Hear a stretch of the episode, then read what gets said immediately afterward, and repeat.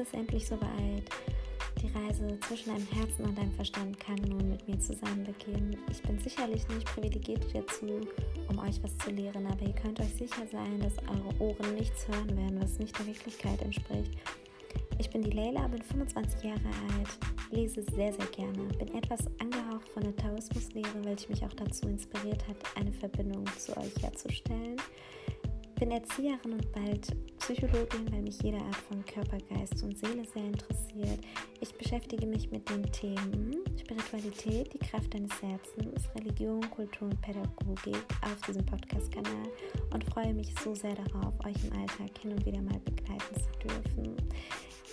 Der Reisende ins Innere findet alles, was er sucht, in sich selbst. Das ist die höchste Form des Reisens, sagte der Philosoph. Danke.